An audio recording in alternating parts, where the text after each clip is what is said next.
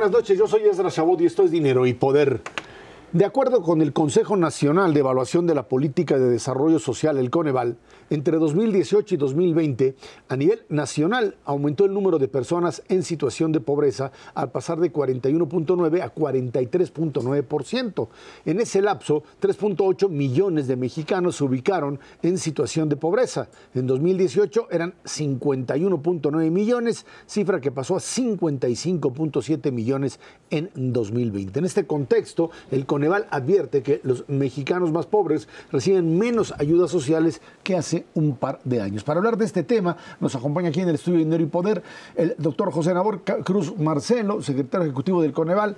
Nabor, muchísimas gracias por estar aquí con nosotros. Ernesto Olvera Macarios, que tiene muy buenas noches. Buenas noches. Nabor, eh, eh, este proceso de aumento de eh, pobreza o de estará ligado fundamentalmente dice mucho al, por un lado, crecimiento de la inflación, que es lo que más le pega, eh, la inflación en alimentos, que ha crecido fundamentalmente, y al hecho de que pues, eh, las ayudas sociales o los programas de apoyo social, incluso en dinero en efectivo entregado, pues, simplemente no, no, no, no, son suficientes o no sirven para paliar este tipo de incrementos. ¿Cómo, cómo llegaron a esta, a, este, a esta conclusión? ¿Cómo es finalmente que se estructura esta, esta, eh, este, este diseño, digamos, de análisis de la pobreza en México?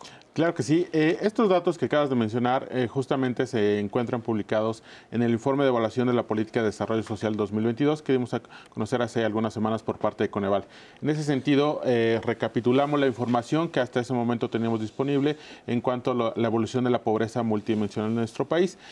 los datos son de acuerdo a 2018 a 2020, este incremento de 3.8 millones de personas en situación de pobreza multidimensional.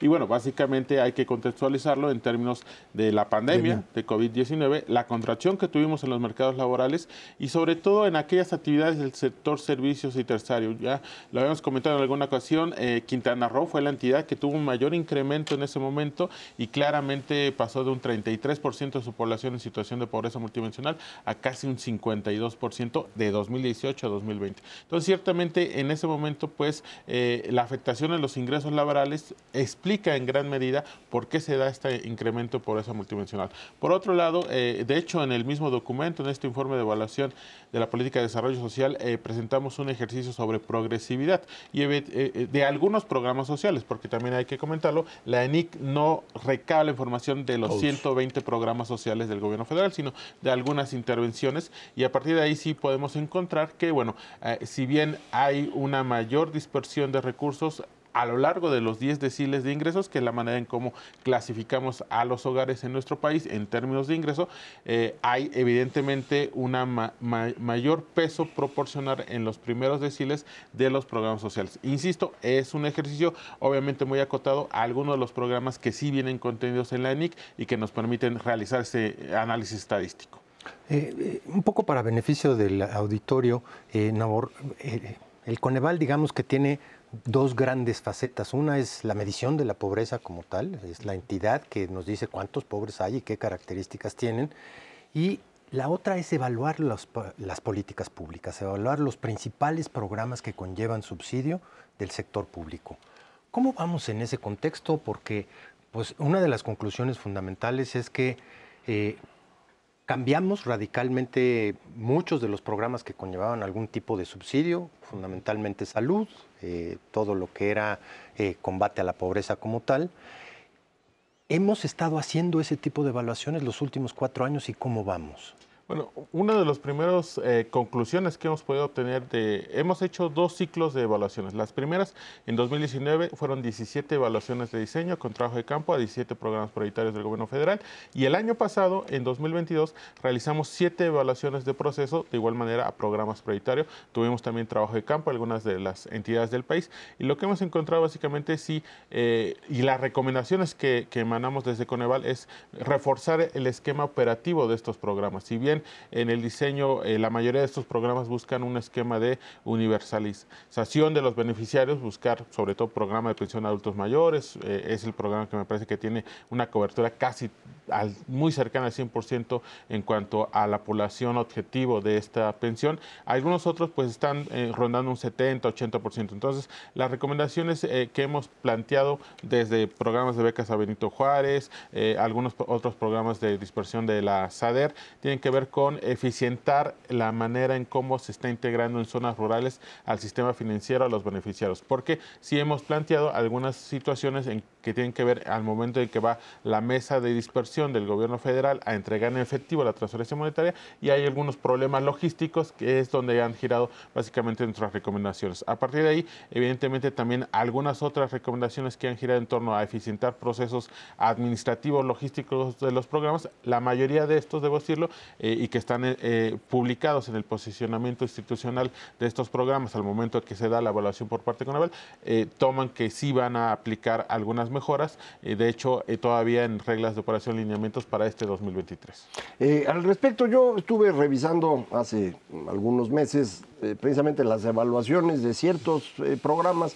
El, más grande por mucho, como bien decías, es el de adultos mayores, pero eh, yo me puse a revisar jóvenes construyendo el futuro, las becas, sembrando vida. Y en todos ellos, Coneval concluía pues, que el programa no estaba funcionando o no podía medirse bien, porque se perdía la información de quiénes eran los beneficiarios, eh, porque las becas, por ejemplo, no tenían ningún criterio asociado a desempeño.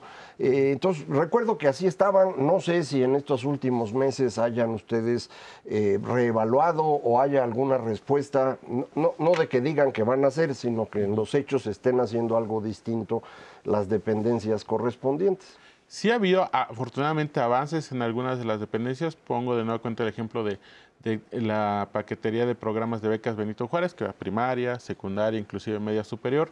Eh, algunas de las recomendaciones que plasmamos en 2019, justamente en ese primer momento que fue la evaluación de diseño, que giraban sobre eh, eh, mayor claridad en las reglas de operación, lo hicieron para 2019 y 2020. Y ahora mismo, sobre todo algunas, reitero, recomendaciones que tienen que ver en cuanto a publicación de calendarios de pagos en zonas rurales del país, que es básicamente donde vemos una mayor dificultad operativa lo han tomado a cabo. Entonces, afortunadamente sí, me parece que hemos tenido avance en la mayoría de los programas en cuanto a que ellos retoman las recomendaciones que desde el Coneval estamos planteando. Regresando al tema de pobreza que lo dejamos de lado, eh, aunque no tenemos los datos de la encuesta de ingreso-gasto todavía, que van a ser los que le permitirán a Coneval el, detalle, eh, lo que sí tenemos es el seguimiento que ustedes hacen eh, mes a mes y sobre todo cada trimestre con la encuesta de ocupación y empleo. y ha habido, pues, notoriamente una recuperación, más personas trabajando, un poco más alto el ingreso. Con base en eso y comparando con 2020, eh, ¿cómo esperarían ustedes que, andemos en términos de pobreza? Bueno, si bien ciertamente es complicado ahora mismo, Macario, dar un pronóstico, porque evidentemente tenemos el componente inflación eh, a lo largo del segundo semestre del año pasado, eh, sí. tenemos el indicador pobreza laboral y como bien mencionadas, ha reflejado una cierta recuperación que aún, debo decirlo, todavía no estamos en niveles previos al inicio de la pandemia. ¿Por qué? Porque en el primer trimestre de 2020 teníamos 36.6% de la población promedio nacional en situación de pobreza laboral y el último dato que dimos a conocer eh, la semana pasada por parte de Coneval, estamos rondando 38% de la población en dicha condición de pobreza laboral. También debo decirlo, eh, a este corte del cuarto trimestre de 2022, ya 10 estados, 10 de los 32 estados del país están en niveles similares o ligeramente por debajo del previo de inicio de la pandemia, pero tenemos 22 entidades que todavía están por arriba de ese comportamiento. En ese sentido, me parece que, si bien, eh, sobre todo creo que el dato más puntual que podemos recabar de la ENOI del cuarto trimestre del 2022 es la recuperación de empleo, 1.7 millones de empleos eh, que tuvieron más este incremento entre el cuarto trimestre de 2021 y cuarto trimestre de 2022. Pero claramente el tema inflacionario y sobre todo también eh, Coneval publica el valor monetario de la canasta alimentaria, podemos ver ya el pico, me parece muy claro, en septiembre del año pasado con el anualizado la canasta se incrementó un 14.7%. Ya en, en, octubre, noviembre y diciembre empezó una tendencia de reducción y diciembre lo cerramos con 11.7 y enero de este 2023 con 11.1% incremento anualizado. Eh, hoy se dio a conocer por parte del INEGI el dato para febrero. Eh, hay una cierta estabilización que esperemos continúe a lo largo de este primer trimestre del 2023. Ah, pero esperemos que baje, ¿no? También. Porque si, se, si se estanca, ¿no? Si estamos, pero preocupantes. Oye, pero eh, déjame insistir en una cosa. Eh, lo que no se puede medir no se puede evaluar. Y una, una de las conclusiones más básicas de, de, la medición que hicieron ustedes de, correspondiente al 2000 es que la mayor parte de estos nuevos pobres, llamémosle de alguna manera, tienen que ver con esta carencia de salud. Uh han podido recabar más información del sector salud durante estos últimos dos años. Evidentemente ya no tenemos la enorme presión de la pandemia, pero sigue ahí deambulando cierta parte. E, e, esta transición de haber pasado del Seguro Popular al INSABI fue un golpazo para la población y sin duda alguna para las familias mexicanas. Si hay alguna recuperación muy importante, estamos seguros, va a ser por parte del salario, no hay ninguna duda, ustedes lo miden consistentemente, pero las otras dimensiones de la pobreza, ¿qué perspectiva tienen para el 2022? Claro, y, muy rápidamente, esta carencia fue la que tuvo el mayor incremento entre 2018 y 2020, 12 puntos porcentuales, rondó ya un 28% de la población para 2020. Coneval ya realizó un primer estudio, un estudio diagnóstico al derecho al acceso a salud, que lo publicamos a finales del año pasado.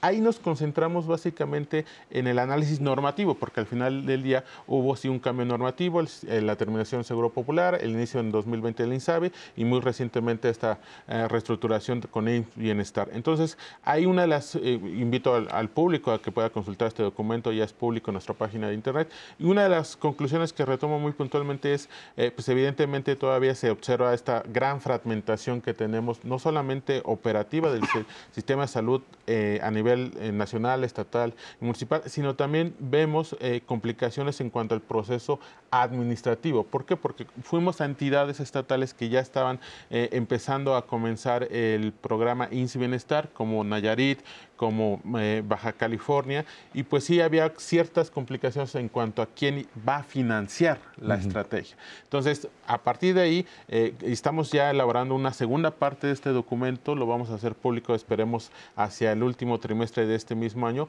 ya con las cifras correspondientes también de la carencia para 2022 y podamos evidentemente ahí generar un mayor número de recomendaciones ya pues para la siguiente administración. A ver, el tema de generación de empleo, finalmente sabemos que eh, por supuesto, baja inflación es fundamental para poder aumentar poder adquisitivo y el otro es generación de empleos y tipos de empleos que se generan, ingresos para poder combatir pobreza. Eh, ahora hemos visto un incremento importante de generación de empleos, incluso formales, por parte de Seguro Social. ¿Hasta dónde el tema salario, salario real eh, o salario inflación ha afectado o entra dentro de este parámetro de combate a la pobreza o de incremento de la misma? Entra muy, claramente porque es uno de los factores que tomamos en consideración para medir pobreza multidimensional. Si bien tenemos las seis carencias que dan un énfasis a los derechos sociales, pero tenemos la variable ingreso y al interior del ingreso de un hogar promedio del país alrededor del 70% tiene que ver con ingresos laborales. Entonces, claramente es una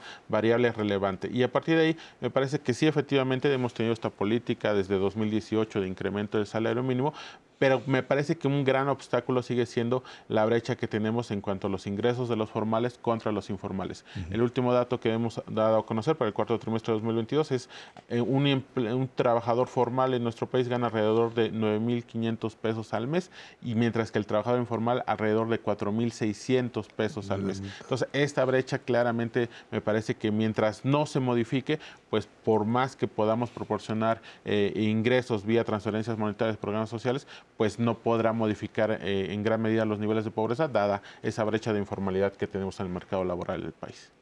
A, grosso modo, eh, eh, Nabor, han evaluado 14 programas públicos y de 120 pues se antojan poquitos, ¿no? ¿Qué vamos a hacer con la evaluación de los otros 100, por ponerlo en números redondos? Debo decirlo, la decisión de esos eh, programas tiene que ver básicamente por el peso presupuestario. Estos 14 programas rondan un poco más del 80% del programa, del presupuesto, perdón, de programas sociales en el país. Es por eso que también nuestros esfuerzos se han concentrado en esos programas. Pero no hemos dejado de evaluar los otros programas. Cada año eh, eh, hacemos pública una ficha de monitoreo y de evaluación para los 121 programas sociales del gobierno federal. Sí tenemos ese mecanismo de evaluación, pero obviamente en estos 14 programas sí le hemos dedicado más esfuerzo en cuanto a trabajo de campo, porque sí nos parece que sobre todo eh, Jóvenes Construyendo Futuro, Sembrando Vida y Becas Benito Juárez, pues junto con el programa de pensión de adultos mayores, se llevan eh, más del 80% del presupuesto público del ámbito social de este país. Rápidamente, Nabor, proyección para final de sexenio en términos de incremento o disminución de pobreza. Bueno, habrá que esperar los resultados de 2022 que debemos a conocer en agosto de este año, pero me parece que lo que sí podemos pronosticar en términos de pobreza laboral, pues ojalá, ojalá que retomemos al menos los niveles previos al inicio de pandemia. Ese 36% marcaba ya una muy buena tendencia, llegó pandemia y, se incrementó 10 puntos porcentuales, entonces esperemos que al menos en pobreza laboral sí no, tengamos niveles iguales o por debajo de lo que teníamos previos al inicio de la pandemia. Y básicamente reduciendo inflación porque la pobreza alimentaria digamos, es uno de los factores claro que sí. más difíciles de manejar. Así es. Nabor Cruz, secretario ejecutivo del Coneval, muchísimas gracias por estar aquí con nosotros. Un gusto, gracias. Gracias, vámonos a una pausa. Esto es Dinero y Poder.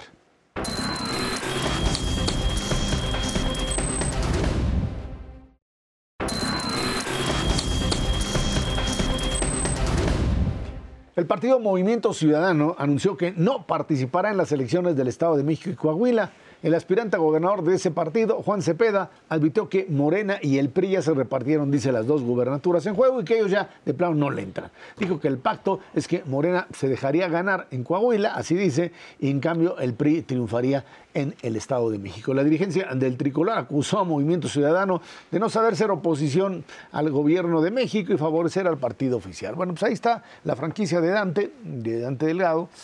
Algo que me parece sumamente extraño de un partido que parece no solamente el partido de una persona, sino una especie de franquicia estatal que funciona de manera distinta en cada una de las entidades. ¿no? Su, fuerza, digamos, radica en la capacidad de organizarse en función de eh, figuras y de alianzas internas que le dan la posibilidad de elevar a determinadas personas. Fundamentalmente Samuel García, en el caso de Nuevo León, Alfaro. que no tiene absolutamente nada de... O sea, él, tiene que gobernar con PRI-PAN como, como parte de su alianza legislativa, y Enrique Alfaro en Jalisco, que también se las está viendo bastante pues complicada, digamos, se la viendo bastante complicada para poder gobernar.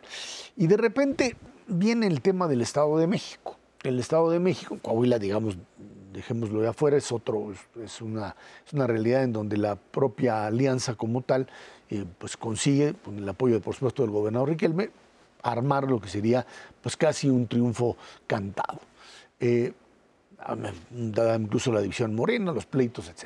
En el caso del Estado de México, la figura de Juan Cepeda es la de aquel político que, que tiene un capital, perdón, la reiteración, un capital político local.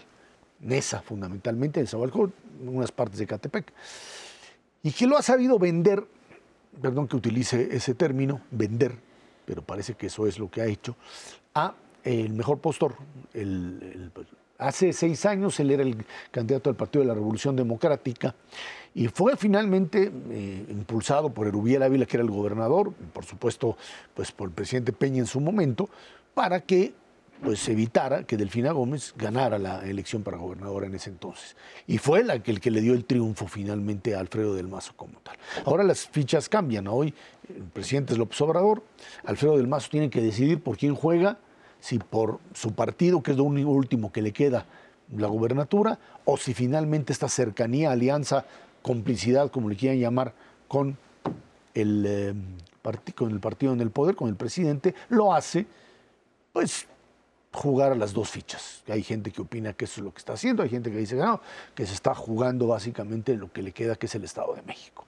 En este juego, de repente, pues alguien que dice, yo traía, Juan Cepeda, y dicen que lo están chantajeando, que lo dijeron, que no sé qué. Lo cierto es que Juan Cepeda tenía un qué, un 4, un 6, un 8, un 9%, que en una competencia de esta naturaleza, a quien más le quitaba era básicamente a Morena, que es la zona oriente de la ciudad, de la, perdón, de la ciudad del, del estado, y también de la Ciudad de México, y que, bueno, pues de repente dice, pues yo ya no juego. Un partido político que dice no hay condiciones para competir. Esto me suena como a las épocas donde el PRI tenía el control absoluto, ¿no? Y entonces los partidos a veces decían, no, pues en esas condiciones no le entramos. Parece que se está adelantando a los tiempos, diría alguien. Y esto me parece muy grave. Movimiento Ciudadano dice, yo a esta no le entro y desaparezco. O sea, la apuesta es desaparezco, porque al no entrarle en el Estado de México en esta elección, prácticamente lo que está diciendo yo no juego. Va a jugar en el 2024, yo no sé a qué está jugando Dante, pero no me parece una apuesta muy, muy sabia como tal. Eh, bueno, eh, como bien decías, el, el crecimiento del movimiento ciudadano se ha debido a líderes locales, alianzas locales, eso es lo que le ha funcionado. Eh, y sigue el señor Dante diciendo pues, que ellos son una tercera vía, que lo que están buscando es el derecho a la alegría y, y cosas de ese tipo. Eh, creo que lo que él estaba tratando en esta ocasión es de conseguir una buena venta de su partido. Es decir, sí voy a la alianza, pero me tienen que dar pues, un cacho grandote.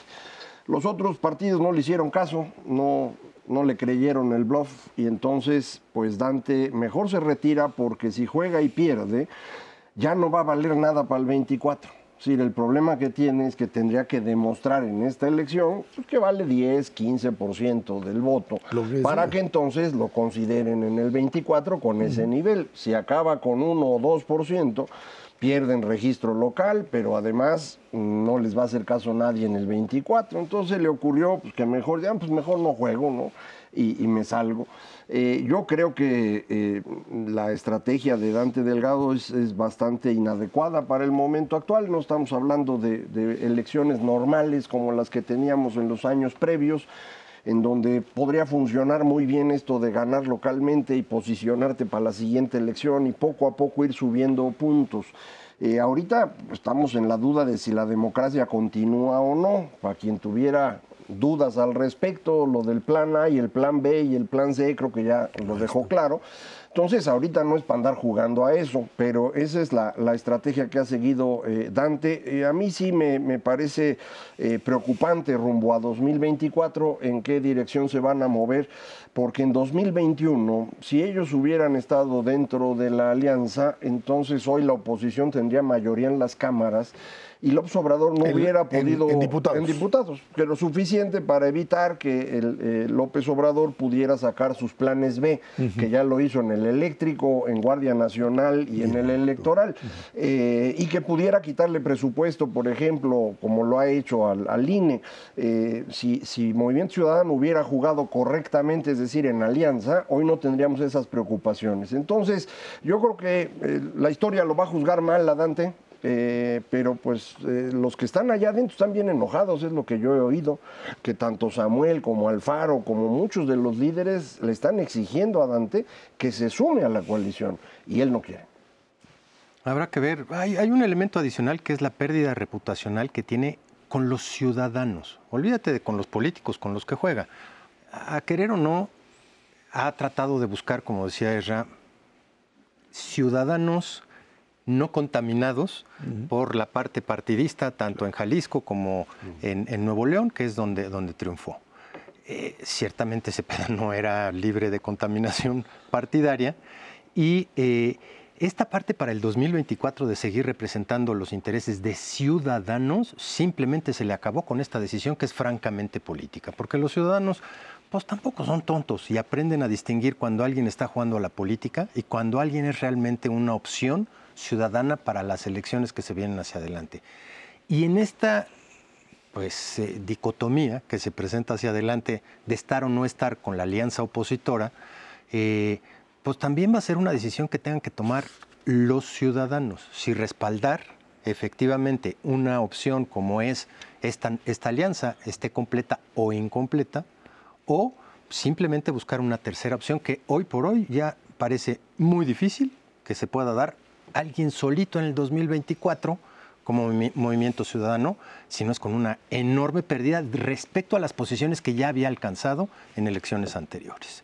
Ahora, el tema aquí es eh, muy, muy claro en el sentido de ver quién se queda con esa votación. O sea, esto ya se decidió, el señor ya se fue, el Movimiento Ciudadano desaparece, que jueguen lo que quieran, veremos si entran en la alianza o no, a ver mm, si su tercera vía le funciona. Creo que esto es un error garrafal en términos de la apuesta del futuro, porque como decía Macario, pues sí estaba arriesgando el 1 o 2%, nada más que ese 1, 2, 3 o 4% podría definir en ese momento la elección del Estado de México. No hacerlo te saca de la jugada y a ver quién te cree que es lo que tienes.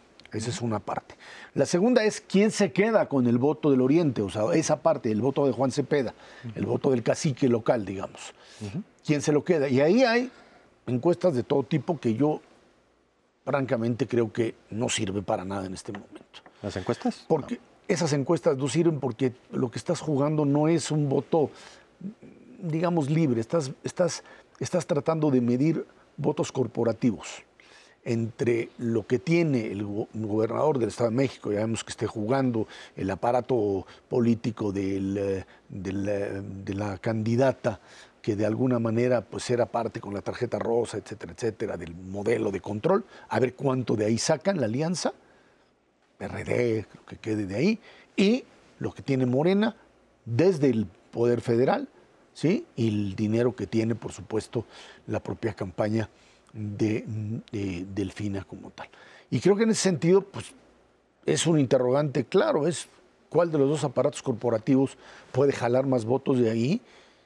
Y pues esto es lo que va a definir a la elección como tal. Me parece que, pues desgraciadamente esto ya es un... No, no, es que la elección de hace seis años haya sido limpia, fueron carretadas de dinero por todos lados. de uno y de otro lado, lo que te habla todavía de la enorme debilidad del propio sistema que no tuvo la capacidad. Ahora sí, si quieren criticar al INE y al sistema electoral, ahí estaba la crítica que creo que era real. No tienen capacidad todavía para medir dinero sucio que entra. Eso lo hemos criticado desde hace 15 años que tiene este programa. hemos insistido que el problema fundamental en las elecciones es el dinero eh, oculto. Eh, los políticos mueven muchísimo dinero en efectivo y no hay manera de, controlarlo. Y ahí más que el INE, pues tendría que haber algo de parte de, Hacienda, de, inteligencia financiera, nomás que no les interesa porque pues, es lo suyo.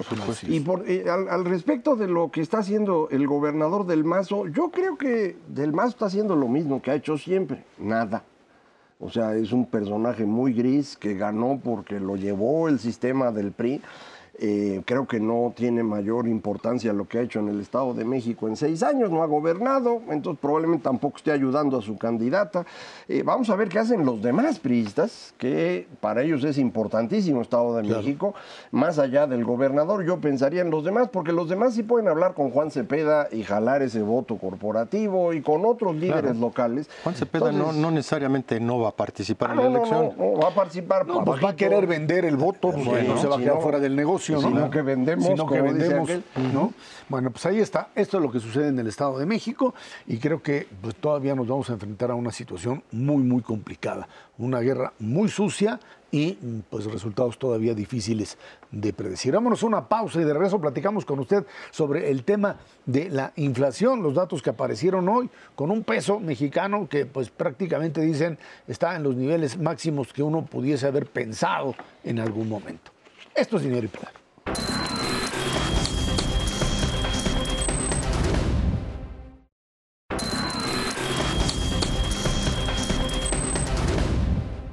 En febrero la inflación se dio un poco, bajó a 7.62% desde el 7.91 de enero a su tasa anual. De un mes a otro la variación fue de 0.56%. Por componentes, el índice subyacente tuvo un incremento mensual del 0.61% y anual de 8.29%. El no subyacente 0.40% y a tasa mensual, por supuesto, y de 5.65 a tasa anual. En otro tema, en las últimas semanas el peso mexicano le ha ganado mucho terreno al dólar, al dólar norteamericano, se ha cotizado en menos de 18 pesos por unidad, llega incluso a 17.75. Esta paridad responde a la postura de los inversionistas y al diferencial de tasas de interés entre México y Estados Unidos. Analistas advierten que es más una respuesta a corto plazo y que esto no se va a sostener. No, le atina nada a estos analistas, pero bueno. Malísimo. Eh, pero ahí está. Vámonos con el tema inflación primero. empieza a ceder la inflación. Eh, poquito, sí, la verdad es que tuviste un primer conato de repunte en enero Eh, febrero nos dice, híjole, sí empieza a bajar, pero sigue estando en niveles increíblemente preocupantes. Dos, la subyacente, que son mercancías en general, y dentro de mercancías la parte alimentaria. Eh, en mercancías tienes una inflación del 10% y eso es lo que le pega directamente al bolsillo de las familias, pero mucho más en alimentos. La inflación, el componente eh, de alimentos en la inflación subyacente está en 13.97, no bajó nada, estaba en 14% en febrero y bajarle 0.3 décimas es nada. Sigues llegando al súper y las cosas te siguen costando 14% más cara de lo que te costaban hace un año y eso es lo que verdaderamente le pega a los bolsillos de las familias. Eh, sí tienes componentes dentro del no subyacente, pues los precios controlados por el sector público, que es básicamente el subsidio a las gasolinas y el, el subsidio a la parte de la electricidad, pero dentro del no subyacente, la parte pecuaria y la parte de frutas y verduras también están con inflaciones del 9 y del 10%. Entonces, eso que más le pega al bolsillo y al poder adquisitivo de las familias, no hay nada que festejar. Todavía sigue la inflación, por más que pongamos sobre la mesa discusión y argumentos de que la inflación está cediendo, sí, en el promedio sí, pero una vez que te vas a los componentes que realmente le pegan a esta capacidad adquisitiva de las familias mexicanas, no, no está cediendo, sigue estando brutalmente elevada. Y es un problema de tiempo, es cuando le llega el agua al cuello a las familias para que empiecen a cortarle de otros lados, porque hay una cosa que sí no pueden cortar, que es el alimento para sus familias. Pero los, los indicadores de consumo siguen saliendo pues altos, ¿no? Siguen siendo positivos. Eh, ¿no? exactamente. Eh, noviembre fue un mes malísimo para el consumo cuando fue el buen fin. Sí, eso eh, Diciembre recuperó un poco, pero no mucho. Eh, no tenemos datos de enero y febrero todavía.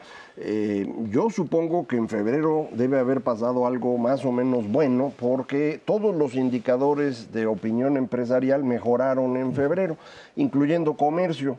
Entonces, a lo mejor sí vendieron más, pero todavía no hay datos. Yo creo que lo que estamos viendo hoy en, la inflación, que es la inflación del mes de febrero, eh, es un problema de comparación, porque en febrero del año pasado empezó la invasión de Rusia a Ucrania y desde inicios del mes había empezado a moverse muy rápido los precios de algunos bienes, porque ya todo el mundo esperaba que eso pasara, lo que no sabían era el día exacto, eh, pero ocurrió ahí, entonces eh, más bien creo que es un efecto comparación. Eh, creo que seguimos en una dinámica de precios elevados. Eh, no vamos a ver un cambio significativo en el corto plazo. La inflación subyacente no solo en México está elevada, en los países europeos ha estado subiendo consistentemente. Y esto significa pues que ya hay una presión sobre los precios, que ya no es solo que si el petróleo sube o baja. El petróleo se ha movido mucho en, el transcurso del último año. Eh, la gran preocupación al inicio de la invasión no se concretó, hubo la capacidad de los europeos de abandonar a Rusia, pero pues aún así la inflación no cede. Entonces yo pienso, igual que Ernesto, pues que ahí hay una presión eh, relevante que eventualmente va a hacer que las eh, familias, los hogares, empiecen a tener que cambiar su patrón de consumo. Eh, ahorita a lo mejor salen buenos los datos de consumo de enero porque se vendieron un montón de coches y eso se vendieron muchos, sí, eso es, un elemento que pesa en el índice, pero pues a lo mejor vamos a tener que fijarnos con más cuidado en, en el comercio de abarrotes de, alimentos para medir eso. ¿no? Habría que analizar bien porque se entregaron en enero. A lo mejor se compraron desde el año pasado. Se pagaron antes, sí, sí, porque si no, no te los Eso es importante. Ahora, déjame decirte una cosa, no solamente es cuándo y cómo va a cambiar el consumidor, es si va a cambiar o no va a cambiar la política monetaria. Yo no me atrevo a meter la mano al fuego de que el Banco de México pueda pensar a pensar si va a bajar las tasas de interés con inflaciones agroalimentarias de 14%. Aquí la discusión es si sube punto 25. Yo creo que es muy claro el discurso tanto en Estados Unidos como en México de seguirla aumentando hasta que verdaderamente baje en la Estados Unidos esta semana eh, Jeremy Powell, el presidente de la Reserva Federal, pues dijo parece que me quedé corto o hablé de más. Hay muchos que está hablando de más de todo tipo, que mejor dejara de hablar tanto detalle. Pero bueno, como parece que la vez pasada dijo o dio indicios de que a lo mejor ya habíamos llegado, esta vez se fue con todo y dijo, no señores, aquí la inflación sigue estando muy fuerte y va a haber que meterle más aumento, aumentos más fuertes y, y más seguido, para decirlo claramente a la tasa de interés. Y boom, todas las acciones se vienen para abajo, y todo, ahora sí a ponerse a llorar. La idea de la recesión, que ya la habíamos eliminado, ahora dicen que sí, que a lo mejor para fin de año, que poquita, pero que no sé qué, pero ya está otra vez la recesión. Eh, mientras tanto, a ver, el tema mexicano sigue creciendo en forma importante en términos de comercio, digamos. Crecimiento de exportaciones. Bárbaro. Importante. Remesas. Remesas sí, es que, sí, este, siguen, siguen entrando. Y bueno, eso te lleva al otro punto, a tasas de interés, por un lado, altas en México, con rendimientos positivos, y con un riesgo país que les resulta, con todo lo que aquí veamos en términos de violencia y asesinatos en, en- en Matamoros y lo que tú quieras, pues finalmente este diferencial con este riesgo país que tiene México, pues es mayor la atracción a capitales que la que tienen otros países, y ahí tienes el peso mexicano o, eh, frente al dólar en los 18, 17.98, lo que sea, algo que nunca hubiésemos pensado en, en- algún momento, ¿no? Y esto pues tiene que ver con esta, ahora sí que confianza que se le tiene a la posibilidad de que incluso el sexenio termine en estos números. En realidad, ya lo platicamos también aquí varias veces, el origen de este superpeso es una economía que no se mueve. Es decir, como no tenemos dinero los mexicanos, pues no estamos comprando importaciones, no estamos aumentaron saliendo las de importaciones, No, ¿no? las importaciones se mantienen muy estables, eh, han estado cayendo consumo y capital. Incluso ha caído las eh, importaciones de bienes intermedios que sirven para financiar exportaciones. Cuando uno compara mes, el mes de enero de este año con el mes de enero del año pasado, está comparando una cosa bien complicada. Hace un año, en 2022, cuando empezó, no habíamos salido del golpe duro de la pandemia. Eh, entonces, pues te parecería que está creciendo. La gráfica se así, mira sube hasta octubre y de ahí empieza a caer. Y enero resulta más bajo que cualquiera de los tres meses previos en comercio exterior. Cuando comparas contra el enero anterior parece que creció, pero no, está cayendo. Y, y este fenómeno implica que nos sobran dólares y entonces esto, pues te diríamos, presiona al, al dólar a la baja. Si además le sumas este margenzote de 6.25 puntos de diferencia contra Estados Unidos, pues con mayor razón. La forma de medir riesgo país relevante para los inversionistas es el dichoso eh, grado de calificación. Si nuestro grado sigue siendo grado de inversión, pues pueden meter su dinero a México y no hay legalmente problema. Les estamos regalando seis puntos, pues vienen bien contentos. A ver, tienes aumento de inversión fija bruta, ¿no? Mm, En, en México, un dato de inversión fija bruta. No, no. ¿Cómo en, el, no, Macario? en el margen sí, No. en el margen poquito, Pero no. De- de- poquito, sí, bueno, ok. poquitito, Sí, sí. pero sí hay, sí hay. Seguimos 15% por abajo del nivel que había en el 2018. Bueno, pero estás recuperando. Bueno, bueno, Bueno, por ¿qué eso entonces, que te depende de cómo lo para otro también. así? No, ¿Eh? no, la verdad es que si tú comparas, se habla muchísimo de la inversión extranjera directa como si fuera la enorme panacea, pero representa, en- sí, la, la inversión Sí, extranjera sí, que llega aquí a México. Sí. Representa No, el 8% de la inversión bien, total pero y la, la del sector público el 8%. ¿Quién pone la otra inversión La, la- la inversión nacional. mexicas, sí. Ajá. Los mexicas, y esa fue que la que aumentó, ¿no? Eh, eh, aumentó porque creció la- el segmento que se llama maquinaria y equipo, que fue la compra de automóviles. Automóviles que no sabemos si ya los habían pagado. esa es inversión, esa es inversión. Está clasificada como tal. gasto, si quieres, ¿no? podemos, pelearnos Yo- yo- por la claro. clasificación. Pero... Ahí lo ponen. Sí, porque también compran camiones y, y esa sí es una inversión. ¿no? inversión. Clarísimo. Yo también Eh, invierto en coches, pues sí, pero A ver, de todo. todos lados tenemos superávit, eso está bastante claro. Superávit en el sector turístico, superávit en eh, el sector externo en general, en, en bienes de capital y desde luego en mercancías, bienes y servicios. Y todo eso te hace tener un peso muy fuerte. Y el problema de fondo es que las empresas que exportan y que importan no se fijan en cómo está hoy. Hacen planes para los siguientes 3, 4, 5 años para tomar decisiones de inversión o no. Eso es lo que nos dejó en 1995 haber abandonado un tipo de cambio fijo y tener hoy un tipo de cambio libre o flexible. Depende de las condiciones de mercado. Si puede bajar a 17.70, puede ser. Eh, la mayor parte nos equivocamos y dijimos que, que iba a ser un tipo de cambio alrededor de 20, un poquito más. Pues sí, porque las condiciones de mercado aparentemente pues, van a seguir así. Vamos a seguir con un país que crece poco. Y ese es el problema de fondo. Cuando creces mucho, necesitas importar mucho. Tener un superávit en la balanza comercial no es bueno para este país. Creo que el error que se tuvo fue suponer que la administración López Obrador iba a gastar de más y se iba a endeudar y sobreendeudar y que en función de ello íbamos a tener desequilibrios tales que el peso no hay desequilibrio fiscal. Eh, eh, y el tema austeridad, perdón, fue el que terminó por bajar el asunto. En realidad sí están gastando más, sí está creciendo la deuda de manera importante, pero el efecto que eso tiene sobre el resto de la economía es nulo. Es tan grande la pérdida de confianza de los inversionistas que lo que se, gasta en México es muy poquito, aunque el gobierno sí está en una situación de desequilibrio. Es un desequilibrio que no, es, eh, eh, no está en el punto más grave, pero es un desequilibrio.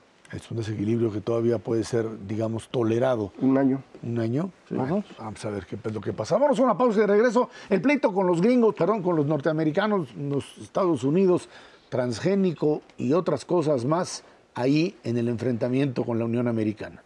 Esto es dinero y poder.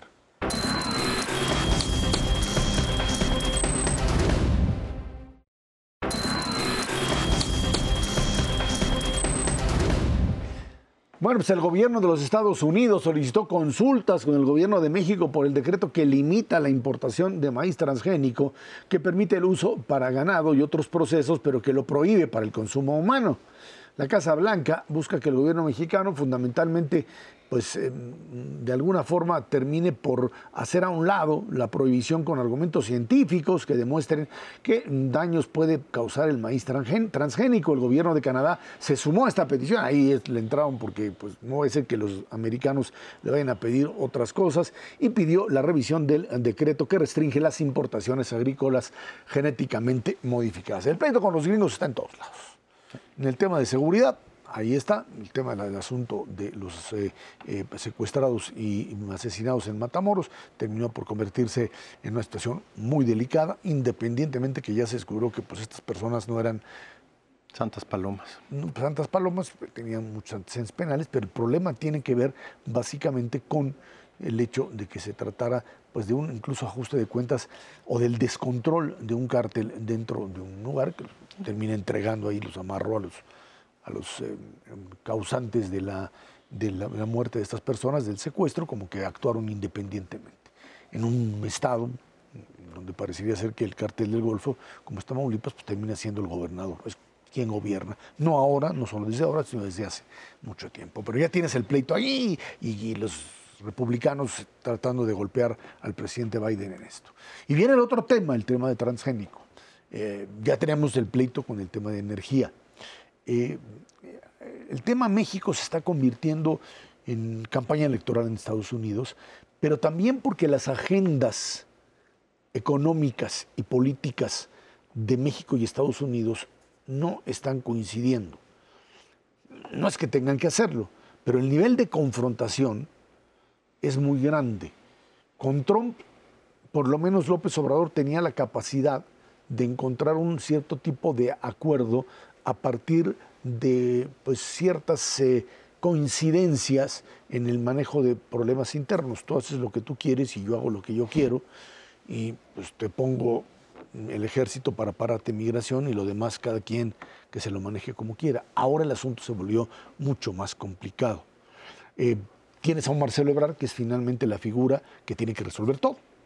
Los asuntos que tienen que ver con diplomacia, es su trabajo, pero lo que tiene que ver con comercio, también está ahí. lo que tiene que ver con seguridad, que tendría que estar también ahí la Secretaría de Seguridad.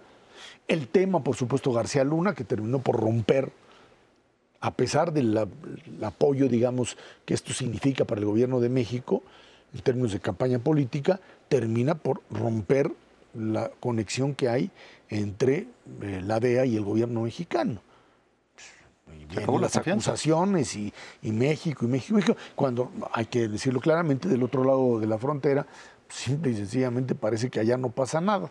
Para allá, ahí los códigos de conducta y de cómo se maneja el tráfico es algo que pues, el fentanilo entra allá y se distribuye. Y ahí parecería ser que mientras no maten policías y no se lo den a niños, pues como lo dijo el, el, diputado, es diputado, no es senador, se equivoca aquí, el diputado eh, Gracho dijo que eh, le dijo al presidente del observador, el problema mm, no es en la droga, es que es veneno. O sea, la, la droga man, medio la toleramos y la manejamos acá. Esto, lo que pasa es que te lo tomas y te mueres. Entonces, ahí ya es un problema. Ahí están los estándares con los que se manejan los Estados Unidos.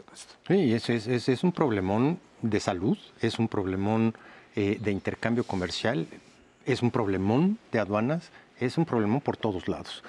Y el problema es que no tenemos una agenda para sentarnos con los norteamericanos a discutir globalmente los asuntos. Todos van explotando uno por uno. De por sí es la agenda global, pues lastimosamente y al mismo tiempo afortunadamente más complicada para México. Son nuestros vecinos y van a seguir siéndolo para siempre. Socios comerciales. Pero tienes que tener una idea muy clara de cómo sentarte y negociar con ellos. Tienes que tener muy claro que no todo es pues, jugar a las canicas y decir te paro, eh, la, la, migración y ya déjame actuar como quieras aquí adentro. No, la agenda es complicadísima. Tenemos todo el problema energético, eso está clarísimo. No ha funcionado la negociación que traemos en ese sentido. Los norteamericanos no han quitado el dedo del renglón. ¿Por qué? Porque las empresas norteamericanas siguen teniendo un, problema muy serio hacia adelante y todo este momentum de México hacia adelante. Eh, pues que sin duda alguna sigue manifestándose por todos lados, simplemente no va a jalar cabalmente hasta que no tengamos resuelta la parte energética. Y ahorita viene la parte del maíz, que mal que bien, no estás hablando nada más de la importación de México, que México hace del maíz producido en Iowa, que es pues casi el 90%. Estás hablando de todo el sector agropecuario. Y eso es un problema muy serio, porque el intercambio de los dos lados puede ser brutalmente afectado, especialmente el que México manda hacia los Estados Unidos, que ya no estamos hablando de tres pesos. En el sector, el sector agroalimentario mexicano exporta casi 50 mil millones de dólares anualmente a Estados Unidos. Y lo pueden parar con la mano en la cintura frente a un proceso de consultas de esta naturaleza si llegamos al panel. ¿Por qué se suma Canadá? Canadá nos exporta bien poquito maíz, sí nos exporta, pero desde agosto no nos exporta nada. El problema de fondo de Canadá es que está viendo que si este comportamiento lo toleran violatorio, francamente violatorio del Tratado de Libre Comercio, firmado por los tres países, pues lo pueden violar también en el sector minero, que para ellos es importantísimo. Entonces dicen, yo también me quiero sentar ahí, a ver qué están discutiendo. Este tema de, del transgénico y el tema del glifosato tienen su origen en creencias del gobierno mexicano, o diríamos del presidente. Eh, no tienen evidencia científica alguna detrás para argumentar que eh, los transgénicos o el glifosato son dañinos para la salud. Hay un montón de estudios que se han hecho, montones, y no se ha encontrado algún daño por los eh, productos transgénicos. La única vez que se publicó un artículo de maíz transgénico que había causado contaminación, se publicó en la revista Science y era un artículo de mexicanos que argumentaban que en Oaxaca había ocurrido eso. Es un artículo que la revista tuvo que retirar cuando se demostró que era falso. Entonces, el único caso que hay todos los demás dicen que no hay ningún problema. Eh, lo que originalmente quería el gobierno mexicano era prohibir por completo el ingreso de transgénicos, pero entonces el ganado se quedaba sin comida. Entonces eso fue lo que se logró quitar ahora de la ley. Pero dicen no puede importarse transgénico para consumo humano directo. Eso incluye el jarabe de maíz, por ejemplo, para los refrescos eh, y cosas por eso. O sea, para todo tipo de alimentos procesados usan harta fructosa. Entonces eh, ese es el problema. con el glifosato lo mismo que es el herbicida que se usa con más frecuencia, menos eh, problemático en el mundo. Entonces el problema detrás de esto son inventos, ¿no? Creencias, ocurrencias que tiene el señor y que pues dentro de su gobierno nadie le dice, oiga, eh, la evidencia indica lo contrario. Eh, sabemos, por ejemplo, la, la responsable de CONACIT, trae un rollo también sobre el maíz y el alma del maíz y la importancia Y histórica. La identificación nacional. Que no tiene nada que ver con eh, la producción para comer. Yo soy de la idea de que así como le hizo Perú y construyó un gran banco de ADN de papa, porque es el país con mayor variedad de papas, construyeron un banco de ADN para que no se pierda esta riqueza, eh, porque a lo mejor dentro de 25 años necesitas un tipo de papa que hoy no se usa. Eh, por cuestiones ambientales y demás, pues lo puedes guardar. Lo mismo puede ser con el maíz, no hay ningún riesgo al respecto. Y habrá lugares en México donde se pueda sembrar transgénico y otros no. Eh, el glifosato debería poderse usar en todas partes ponerse a jugar con el sector primario, como bien dice Ernesto, que ha sido uno de los motores de la economía en los últimos cinco o seis años, es una tontería muy grande eh, y puede pues, generarnos una respuesta muy brusca. Ahora, ojo, ya nos metimos en la sucesión estadounidense. La vez pasada que hicimos esto, no por nuestro gusto, sino por culpa de Trump, nos fue, en feria. fue a partir de 2014 y lo pagamos con el dólar. Ahorita me acordé, porque como estábamos platicando de eso hace ratito, eh, pues nos agarró Trump a golpes y, se devaluó el peso. no vaya a ser que tan bien que está ahorita el peso, por este tipo de cosas nos metamos en un eh, yo te diría eso y, algo todavía, todavía peor, porque hoy todavía hay un enorme optimismo finalmente con respecto a la posibilidad al, comercio con los Estados Unidos, a la necesidad de encontrarle salidas, a tratar de resolver problemas gravísimos como el de, como el de Matamoros, etcétera. Pero todo tiene un límite si no hay la posibilidad de encontrar salidas. Y hoy ya las eh, acusaciones, digamos, las, las diferencias entre uno y otro han llegado A, niveles altos. ¿no? Eh, esta idea de un embajador de Estados Unidos en México que tiene que entrar cotidianamente a Palacio Nacional como que rompe lo que es un mecanismo de negociación cotidiano dentro de lo que sería una relación entre México y Estados Unidos. Pero así se las juegan. Cervera Magaros, que tiene muchas gracias. Gracias a usted que nos ve y nos escucha todos los jueves aquí a las 10 de la noche del 11 Dinero y Poder. Muchísimas gracias y muy buenas noches.